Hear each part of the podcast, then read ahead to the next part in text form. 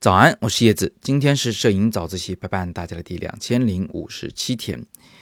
同学们有没有感觉到啊？就是我们拍了很多的数码照片，但是呢，就是它总是没有那种印出来的、能拿到手上的照片那么有温度，那么让我们珍惜。呃，如果你曾经有过那么一些印在纸上的照片的话，你应该知道我在说什么。我学摄影呢，是从胶片摄影开始的。那个时候，为了拍照，我要去买胶卷，把胶卷的片头拉出来一点，放在我的相机的机背里，然后合上后盖儿，小心翼翼地去拨动胶卷，再来拍照。拍完以后呢，我要把整个胶卷倒回胶卷小暗盒里，拿到冲印店哈，那个时候满大街都是那种柯达的冲印店，然后呢，再请他们帮我把它洗出来。洗成一张一张的五寸或者六寸的照片，每到这个时候，我才知道我拍到了什么。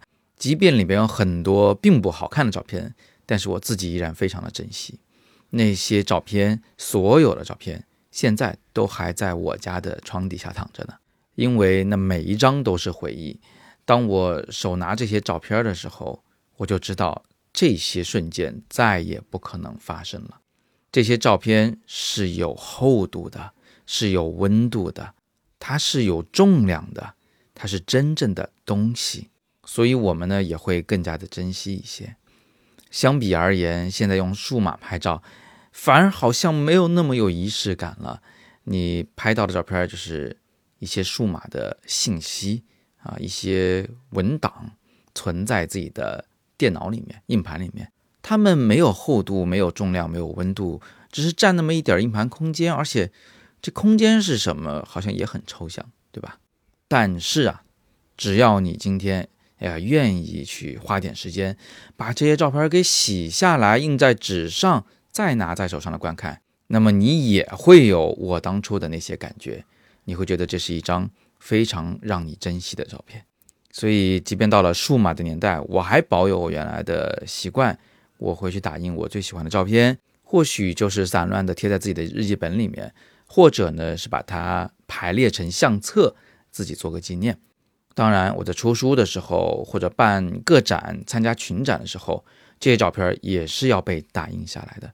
不过，我也知道，对于大部分的摄影爱好者来说，打印照片啊，已经变成了一个比较嗯遗忘了的习惯了。毕竟，不是人人都有这个需要去办一个个展，去参加一个群展，或者为自己去。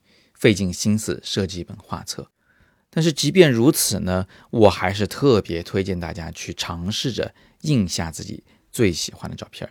当然了，印刷这件事情呢，它也是非常讲究的啊。如果你是街边小店五毛钱一张印下来的照片，这和我们用那种收藏级的纸张、收藏级的油墨，还有那种几十万上百万的艺术微喷机器。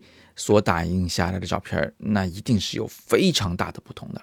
艺术微喷其实也是一个离大众比较遥远的词汇，很多人都不知道，对吧？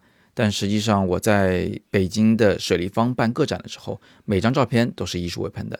那大幅的照片制作成本啊，一张就一千多元，何况当时我展出的一共有三百多张照片。不过呢，现在有这么一种机会。可以让你免费的去打印你的艺术作品了，不仅是可以免费打印自己的作品，你甚至还会获得一个艺术名家的作品，这是真的吗？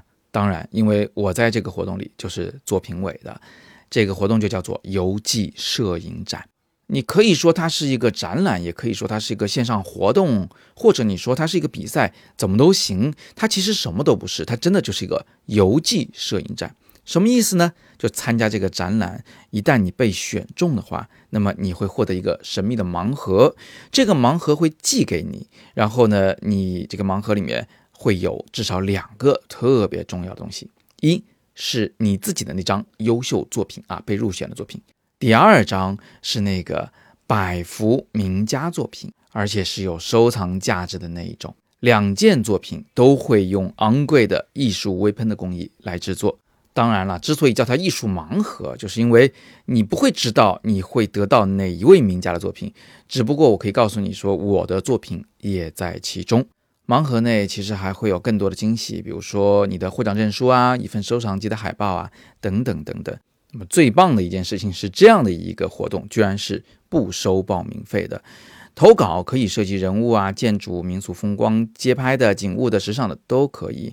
作品只要有明确的主题，表现形式可以自由发挥啊。但是每个手机只能投一次稿啊。各位同学选好作品再来投稿。活动的具体内容和投稿的方式都可以参见今天的第二条图文链接。而第三条图文是游记摄影展对我的一个采访稿，感兴趣的同学也可以戳进去看一看。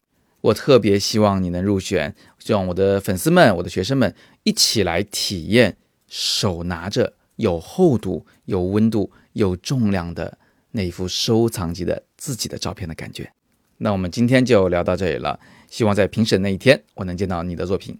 今天是摄影早自习陪伴大家的第两千零五十七天，我是叶子，每天早上六点半，微信公众号以及喜马拉雅的摄影早自习栏目，不见不散。